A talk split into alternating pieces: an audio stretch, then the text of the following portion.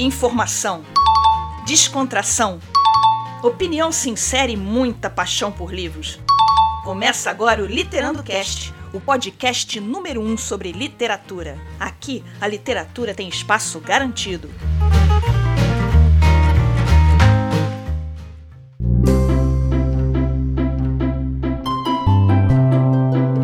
Olá, galera que acompanha o Literando Cast. Eu sou Kelly Teixeira. Eu sou Rê Araújo. Eu sou Mônica Curvelo. Eu sou Adriane Curvelo. No programa de hoje vamos conversar um pouco sobre o impacto do livro na vida das pessoas. Roda a vinheta que tem muita coisa boa ainda para vir.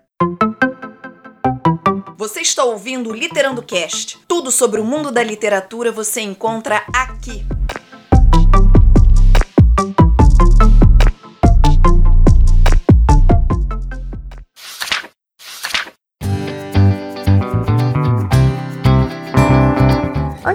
Começar a falar sobre esse tema, eu preciso e eu quero dizer como surgiu o tema, né? Porque é um tema bem interessante, ele surgiu de uma ouvinte nossa, a Fernanda Friedrich, desde já a gente já agradece pela sugestão de tema. Ou seja, se vocês mandarem o tema de vocês, a gente vai falar, tá bom, gente? Então já vou adiantar tudo e falar: sigam a gente no Instagram, se você ainda não segue arroba literando, underline cast, vai lá, dá sugestão de tema, procura a gente no privado que a gente vai responder vocês, a gente é mó legal. Yeah! E aí eu tava perguntando sobre temas e ela falou assim, Kelly, por que, que vocês não falam sobre o impacto dos livros na vida das pessoas? E eu falei, pô, real, bora falar disso e trouxe o tema para as meninas, as meninas gostaram e a gente já vai começar a falar e eu já tenho uma pergunta aqui para botar para a gente começar o debate. E a pergunta é o seguinte, meninas: vocês acham que livro de autoajuda pode ser considerado literatura? Calma, segura. Deixa eu dizer o porquê da pergunta. Calma aí. Durante a pandemia que nós ainda estamos vivendo, ainda estamos passando, muitas pessoas estão sofrendo de ansiedade e depressão e recorreram aos livros de autoajuda como uma maneira de mudar as suas vidas, uma maneira de dar uma guinada. E eu queria saber de vocês porque existe aí um debate que livro de autoajuda não é literatura e existem muitos leitores que não curtem autoajuda e eu sei que é o caso de muitas aqui do Literano Cast. Então, bora jogar para rolo.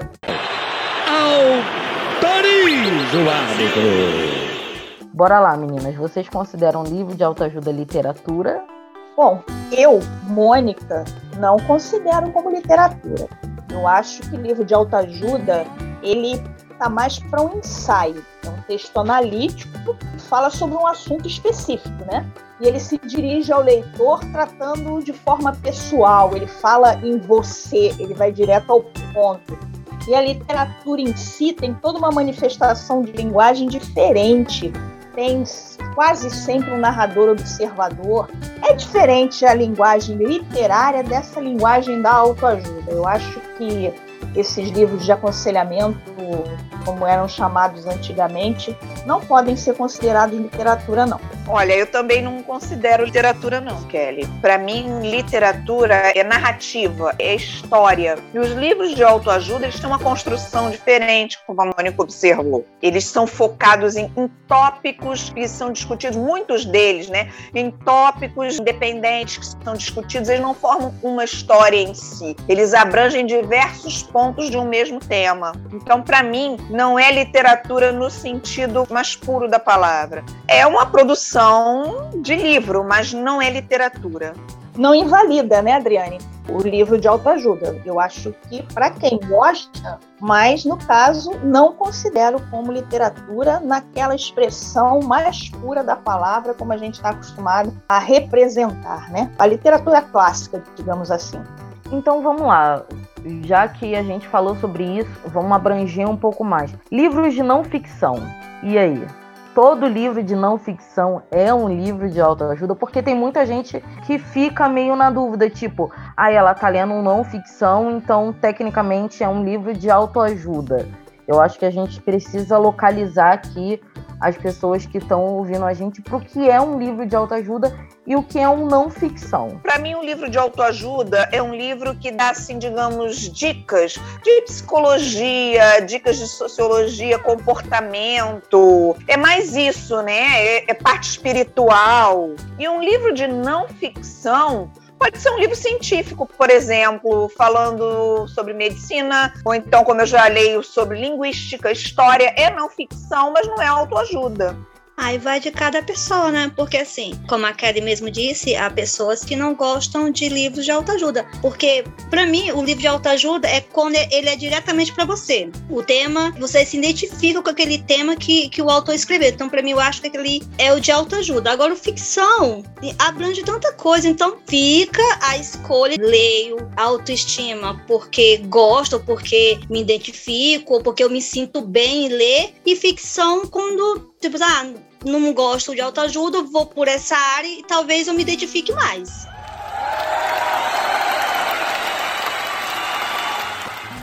Eu vou ser sincera para vocês e vou dizer que durante essa pandemia eu me tornei uma leitora aficionada por não ficção. Eu comprei alguns livros de não ficção e de autoajuda que, gente, eu fiquei apaixonada porque assim, eu precisava de alguma coisa que me levasse a refletir o que estava acontecendo. Eu acho que é o que acontece com, com a maioria dos leitores de autoajuda. Então eu comecei a ler livros sobre comunicação, por exemplo ler livros sobre organização, porque eu quero me tornar uma pessoa organizada. Então eu comecei a ler livros sobre organização, ler livros sobre emoção, ler livros sobre lettering, que não é um livro de autoajuda, mas é um não ficção, é sobre uma arte, né, o lettering. E eu descobri um mundo completamente diferente, porque nos meus quase 30 anos de vida, pois é, galera, eu vou fazer 30 anos, setembro desse ano. Parabéns, parabéns, parabéns. Parabéns, parabéns, parabéns. Parabéns, parabéns, parabéns. Parabéns, parabéns, parabéns. 30 com um rostinho de 15. Tava aqui dizendo para as meninas nos bastidores que eu tenho rosto de 15 anos. Você se lembra da minha voz? Continua a mesma, mas os meus cabelos, quanta diferença! Nesses meus 30 anos de vida, eu não tinha parado muito para ler não ficção. Eu estava lendo muito ficção, eu vinha na vibe do ficção. Minha biblioteca era 90% ficção, 10% livros espirituais, mas também com ficção. E durante essa pandemia eu me descobri nos livros de não ficção, sabe? Eu curti muito e eu queria saber de vocês. Vocês também curtem livro de não ficção? Eu gosto de livro. Depende muito da forma como o autor está conduzindo a história, que eu goste dele ou não. Distopia, não ficção, ficção, romance.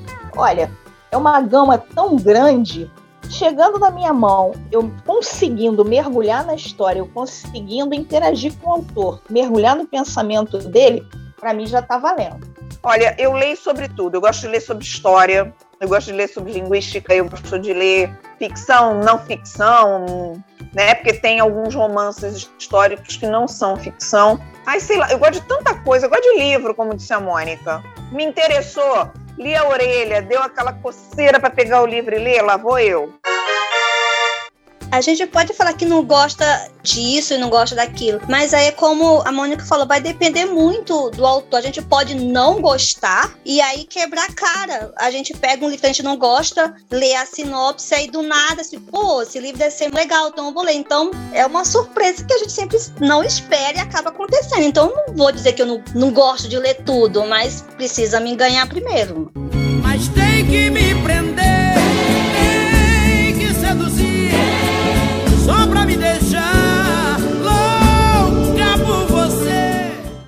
ganhou, aí já era.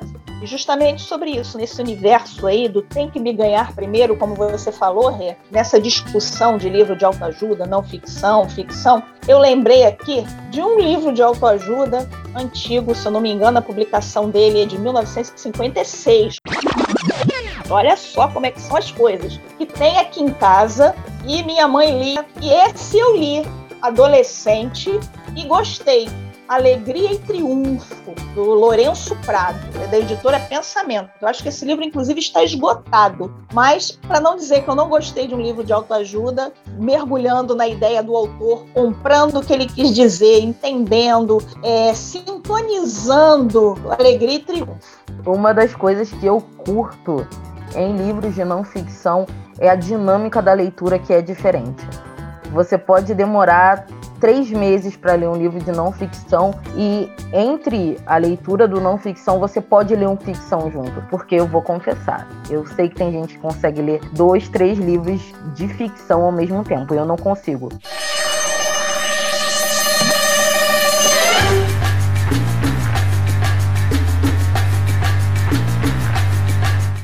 Porque eu- as histórias se embolam todas. Mas eu consigo ler um livro sobre lettering, e aí eu pego um capítulo aqui, depois eu leio um livro de ficção, depois eu vou num outro capítulo que me interessa no livro de lettering, e assim eu vou saltando e quando eu vejo eu já li o livro todo. Ou li as partes que me interessavam e as outras eu pude deixar um pouco de lado, o que a gente não consegue fazer em um livro de ficção, porque a leitura ela precisa ser linear, ela tem começo, meio e fim.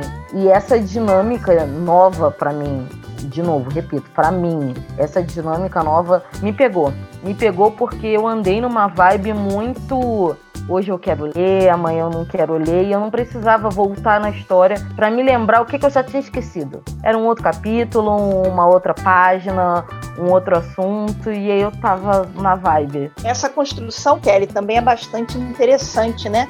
É como se fossem histórias independentes dentro de uma mesma história. Há uma construção aí de um quebra-cabeça bastante interessante. Olha, eu sou tão bandida Como eu tô bandida. que eu largo um livro por um mês, eu quando volto eu sei onde eu parei, gente. Por incrível que pareça, eu tenho uma amiga que tá doidinha comigo, que ela fala assim, não é possível. Você ainda lembra da história desse livro que você estava lendo há não sei quanto tempo atrás? Eu disse assim, sim, eu me lembro exatamente da história do livro que eu estava lendo não sei quanto tempo atrás. Menina, eu não lembro nem o que, que eu comi semana passada. Que dirá a história que eu tava lendo há um mês atrás. Aqui, ó, é Dory. Dory total. Inclusive, editor, pode procurar alguma coisa da Dory, botar aqui, tá bom? Porque encaixa aqui perfeitamente. Dory de Procurando Nemo. Continue a nadar. Aqui, ó, sou eu. Continue a nadar, continue a nadar, continue a nadar, nadar, nadar, pra achar a solução, nadar. Ou seja, a memória de Kelly é seletiva. Ela só lembra do que ela quer. A minha é. Não. Não é seletiva. Não é seletiva. Não fale isso que o pessoal vai entender errado. Eu não lembro das coisas. Não fale que é seletivo. Você está querendo me comprometer aqui neste podcast. Salve-se agora, filha. Você falou. Eu digo que a minha memória é seletiva. Eu já iniciei uns cinco livros e parei porque a leitura não andou. Se me perguntarem de que era a história, eu não vou saber falar de que era. Dos cinco livros que eu parei. Eu vou ter que começar a ler do início. Aí, pra isso, eu tô com preguiça, entendeu? De começar a ler do início. Então, eu vou deixando lá no cantinho. A qualquer momento, a- ao longo do ano, eu vou ler algum deles. Vamos virar a página, vamos virar a página. Eu vou chamar o VAR, eu vou chamar o VAR. Que essa história de memória seletiva aí, ó, vai comprometer muita gente aqui nesse podcast. Regilda me lembrou um livro que eu não conseguia ler desde que eu era criança. Aí eu fiquei adulta, peguei o livro e li na força do ódio. Pergunta se eu lembro da história. E eu fico imaginando aqui, porque para Regilda ter largado o livro, a história deve ser realmente terrível. Eu sou terrível e é bom parar. Porque ela, quando pega um livro, ela devora, né? Ela vai até o fim. Acho que é porque não tava na vibe. Acho que eu tava lendo um romance, aí eu pulei pra fantasia, e aí não colou, aí em seguida eu tentei ativar com outra leitura, aí não rolou. Eu disse, não, é melhor deixar de lado. Aí deixei, mas vamos ver ao longo do ano. Eu vou mostrar pra vocês ao longo do ano os livros que eu parei que eu vou continuar a leitura.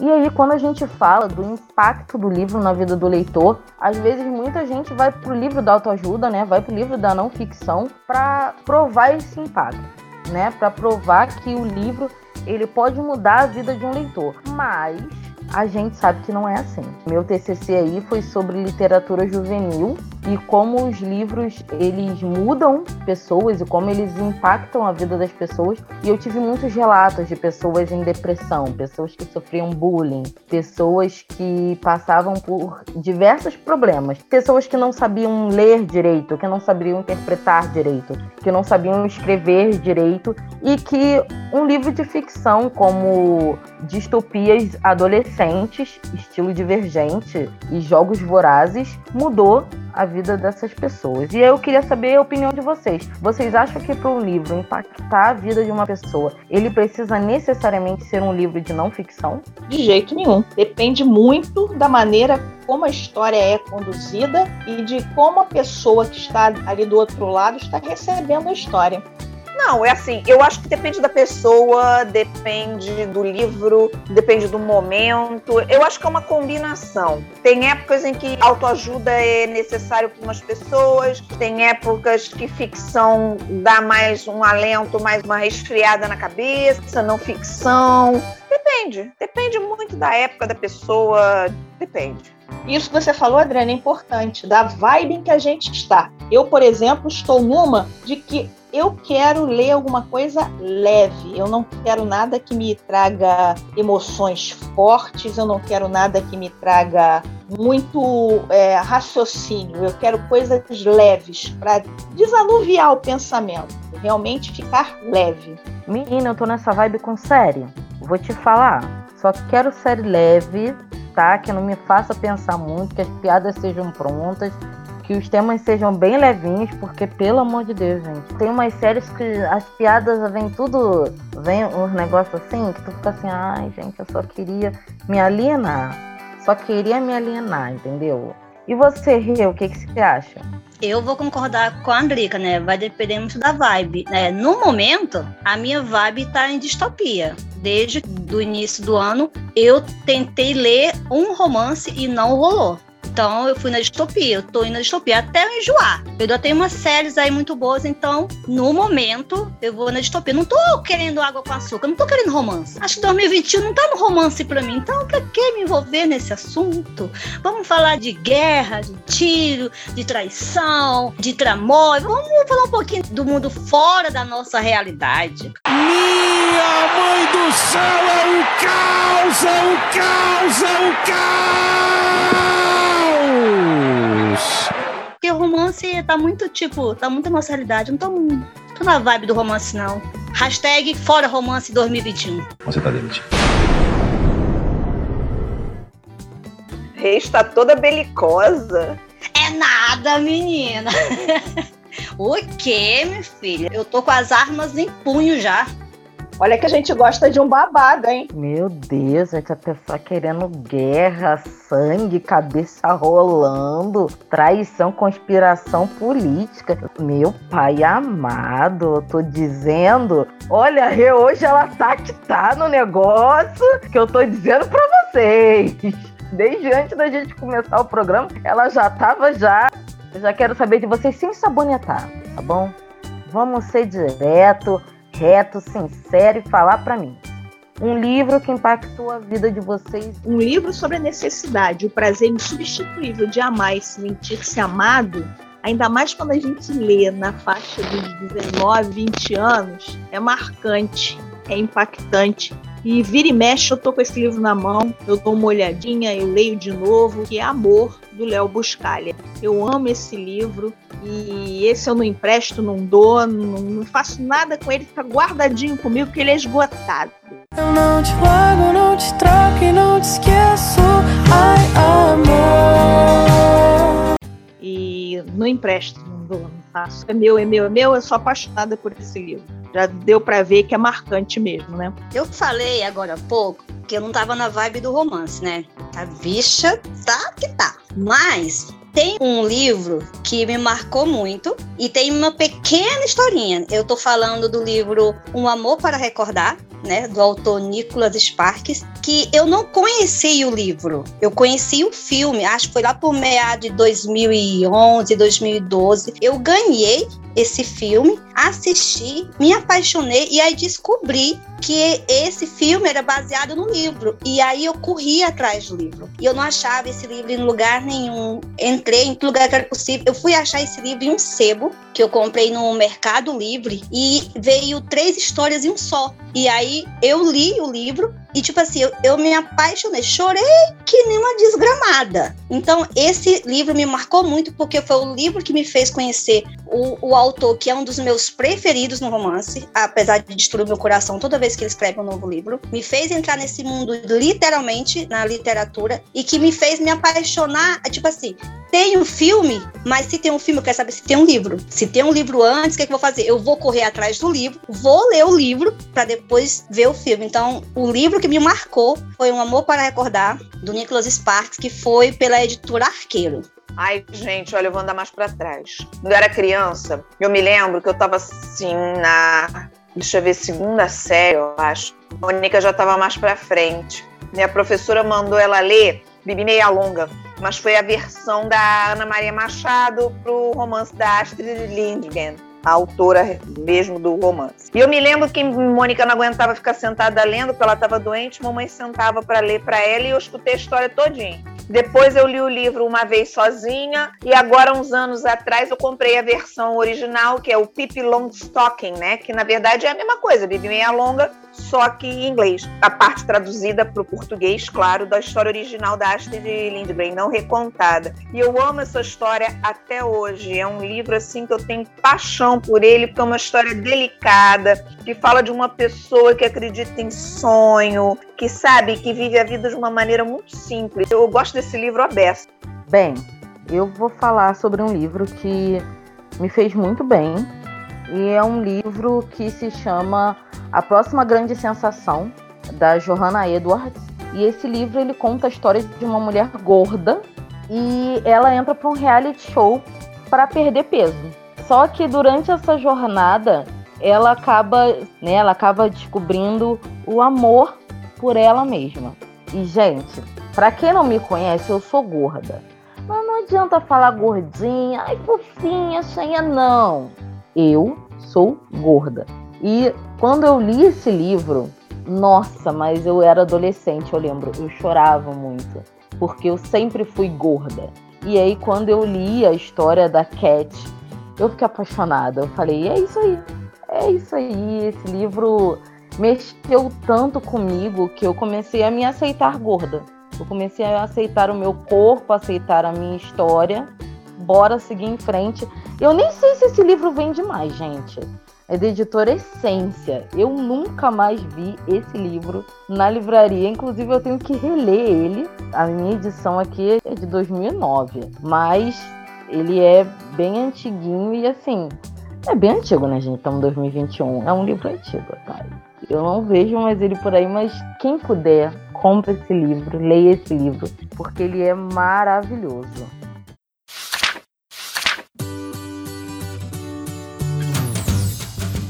Então, falamos hoje sobre livro de ficção, livro de não ficção. Eu sei que você está esperando a hora do tic-tac. Tique nervoso, tique nervoso.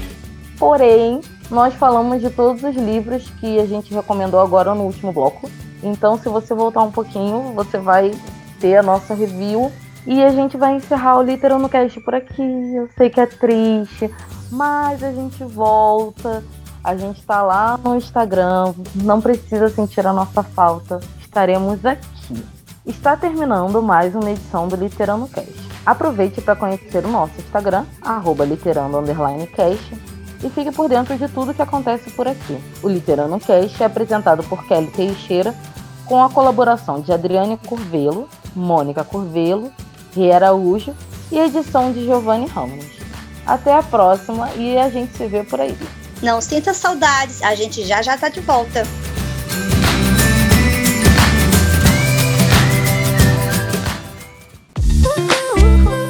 Você acompanhou o Literando Cast, o podcast literário que te faz companhia no seu dia a dia.